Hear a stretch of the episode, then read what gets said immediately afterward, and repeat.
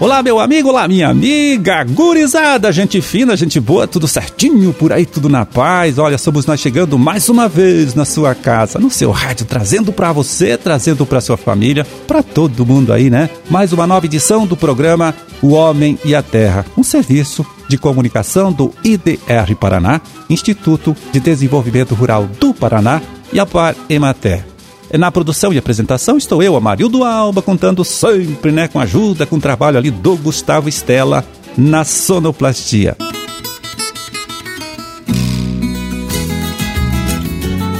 Quinze de julho de 2022, sexta-feira, sexta-feira de lua cheia, Dia Nacional dos Clubes e Dia Internacional dos Homens. Você sabia, hein? Bom, para as suas orações, anote também aí, é dia de São Boaventura ah, e data também do aniversário de Irati, município paranaense, olha só, criado em 1907 e que hoje, portanto, então completa 115 anos de emancipação política. Parabéns!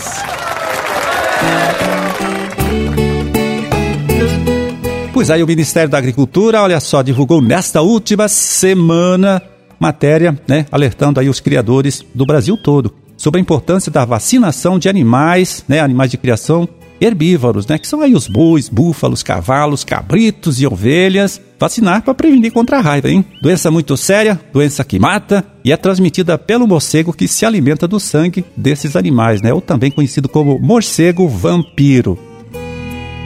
É, ainda segundo o Ministério da Agricultura, olha, no último ano foram é, registrados em todo o país 661 casos de raiva, né? Desses, né, desse total, 641 casos foram em animais ruminantes. O Paraná é o terceiro estado brasileiro com maior número de ocorrências, né? No último ano, então, em 2021, foram 65 registros.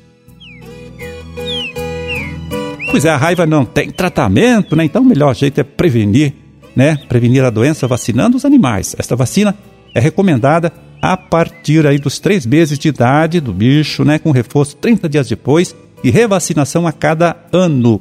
Um investimento bastante baixo, parece que fica aí em torno de um, dois reais cada dose né, dessa vacina e que pode evitar a perda de animais, evitar prejuízo e muito transtorno aí para você criador. Ah, e tem mais uma coisa, hein? Além de causar prejuízo para o criador, matando animais lá do seu rebanho, a raiva também representa um perigo sério, grande, hein?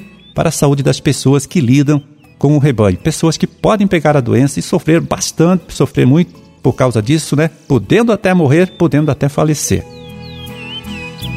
Então tá dado o recado e qualquer dúvida, viu, sobre o assunto, não esqueça. Fale com o técnico da ADAPAR, aí do seu município. Ah, aliás, em caso de suspeita né, do aparecimento dessa doença, a raiva, em algum animal aí do seu rebanho, também procure a agência que vai coletar material e fazer o exame para confirmar então se o caso é mesmo de raiva ou não, tá certo? Valeu, fica aqui a dica para você.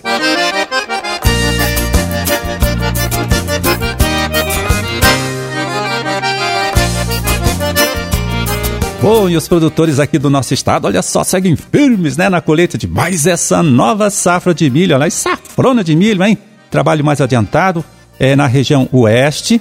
E aí, viu, surge uma preocupação dos técnicos com o possível desenvolvimento de plantas guachas, né, desse milho, em cima dessas áreas recém-colhidas. Tá certo, e por que existe essa preocupação? Veja bem, esse milho tiguera, segundo os técnicos aí, pode ajudar no desenvolvimento da cigarrinha, tá? Praga que transmite as doenças conhecidas como enfesamentos, agora neste período de entre-safra. Aliás, doenças, né, essas aí que eu citei, os enfesamentos, doenças muito sérias que nesses últimos anos tem causado grande prejuízo, muita encrenca aí para produtores de milho em várias regiões aqui do Paraná. Então, se todo produtor, olha, toma este cuidado, né, de fazer o controle do milho guacho em sua propriedade, a cigarrinha, é, vai ter dificuldade para se reproduzir, para se multiplicar agora neste nessa época do ano, né, entre safra e atrasa depois, segundo o pessoal aí que entende da coisa, entende do assunto, vai atrasar depois o ataque quando as novas lavouras de milho forem plantadas. Lá depois de setembro, ou mesmo no próximo ano, né, no caso do milho safrinha, que é plantado só depois da colheita da safra de soja. Então fica aqui mais esse alerta, né? Feito é, pelos técnicos, tá certo? Faça o controle desse milho tiguera, desse milho guacho. Agora, depois da colheita do milho safrinha, e colabora então fazendo isso com o controle da cigarrinha, praga responsável pela transmissão das doenças conhecidas como enfesamentos, né? Doenças muito sérias que atacam a cultura do milho, causando sempre grande prejuízo, muita dor de cabeça para o produtor em todas as regiões aqui do Paraná.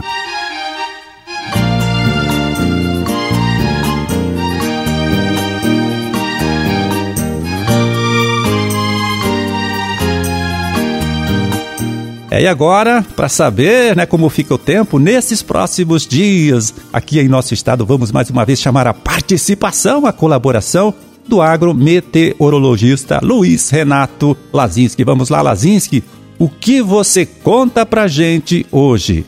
Olá, Marildo. Olá, amigos do programa Ó Minha Terra. Mais uma sexta-feira de tempo bom, ensolarado em todo o estado, mas tivemos uma semana aí com chuva. Estávamos precisando, né, Marildo? Nossa agricultura já precisando de chuva, principalmente o pessoal que plantou trigo. Já algumas lavouras em bom desenvolvimento já estavam pedindo chuva, né? E essa chuva veio essa semana. Mas, Amarildo, nós temos aí uma sexta-feira de tempo bom, tempo firme, o sol predomina em todo o estado, não há previsão de chuva, não é? E as temperaturas voltam a subir um pouquinho pouquinho. Amanhã o tempo já começa a mudar novamente.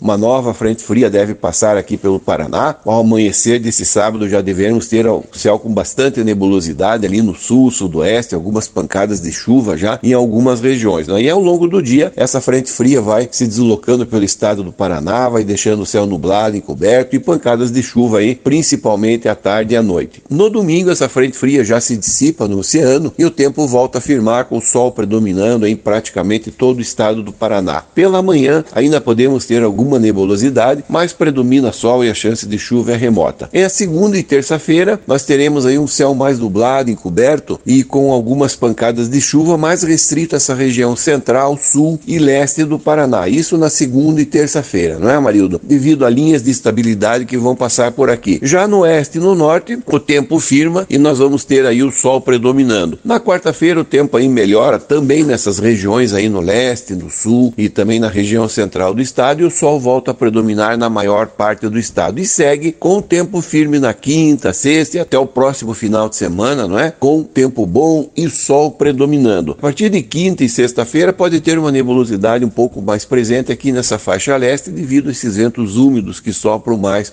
do oceano, não é? Com relação às temperaturas, faz calor hoje, como nós falamos. Hoje, amanhã, nós vamos ter temperaturas aí bem altas, chegando aí com máximas na faixa dos 30 30 graus no oeste e também no norte do Paraná. Nas outras regiões vamos ficar com máximas da faixa entre 25 e 27 graus. Com a passagem dessa frente fria, as temperaturas caem bastante, nós vamos ter uma queda aí bem acentuada de temperatura, mas nada de geada ainda que venha atrapalhar a agricultura. As mínimas aí na madrugada, amanhecer de domingo, que deve ser o dia mais frio, devem ficar na faixa aí entre 3 e 5 graus nessa região central, Campos Gerais, Curitiba e também no oeste do Paraná, com mínimas da faixa entre 5 e 8 graus e um pouco mais quente no norte do Paraná, com mínimas na faixa entre 10 e 12 graus, não é? As máximas também não sobem muito ao longo da próxima semana, vão subindo gradativamente e volta a fazer calor novamente no outro final de semana. Então, Amarildo, eram essas as informações. A boa notícia é que teremos ainda mais chuva aí no sábado e também alguma chuva mais aqui restrita essa região centro-sul do estado entre segunda e terça-feira. Isso é muito bom para nossa agricultura, não é? Já que nós estamos aí com o plantio do trigo, principalmente nessas áreas do sul aí começando. Marildo, um grande abraço a você e um bom bom final de semana a todos. Valeu, Lazinski, muito obrigado mais uma vez, né, pela sua colaboração, pela sua contribuição sempre importante aqui com o nosso trabalho. Forte abraço para você também. É tudo de bom e até a próxima terça, terça-feira que vem.